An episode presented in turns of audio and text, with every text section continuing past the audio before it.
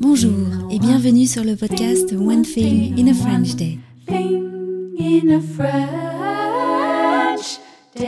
Aujourd'hui, mercredi 20 décembre 2023, cet épisode, le numéro 2312, s'intitule Les emballages cadeaux. J'espère que vous allez bien et que vous êtes de bonne humeur. Je m'appelle Laetitia, je suis française, j'habite près de Paris et je vous raconte au travers de ce podcast un petit bout de ma journée. Vous pouvez vous abonner pour recevoir le transcript, le texte du podcast sur onethinginafrenchday.com.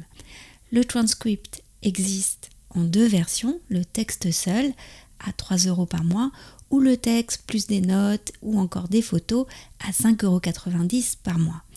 Si vous hésitez, n'hésitez pas à vous rendre sur le site du podcast, donc onethinginafrenchday.com, sur lequel vous trouverez toutes les explications concernant les avantages de chaque version. Car oui, il y a de, même de nombreux avantages à avoir le texte seul, car il s'agit du texte tel que je l'ai écrit, découpé, orthographié, etc. Les emballages cadeaux. Pour mon anniversaire, j'ai reçu un cadeau dont j'ai dû rendre l'emballage. J'ai dû le rendre parce qu'il s'agissait d'une belle pochette en tissu. Tu me rendras l'emballage après, je le reprends pour le réutiliser ensuite, m'a-t-on dit. Sur le moment, j'ai trouvé ça un peu désagréable.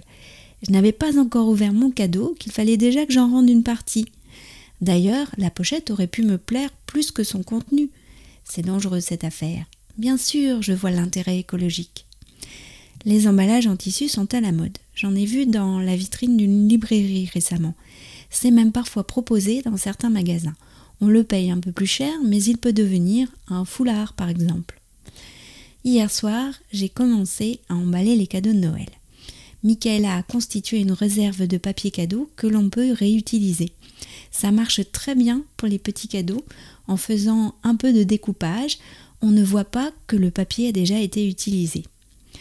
Dans cette grande pochette qui contient ces feuilles, j'ai aussi trouvé deux exemplaires d'un journal des commerçants du 10e arrondissement. Je me suis souvenu que je les avais gardés justement parce que le papier était épais et les illustrations particulièrement belles. En fait, ça fait de très beaux emballages, je vous le confirme. J'étais super fière de moi.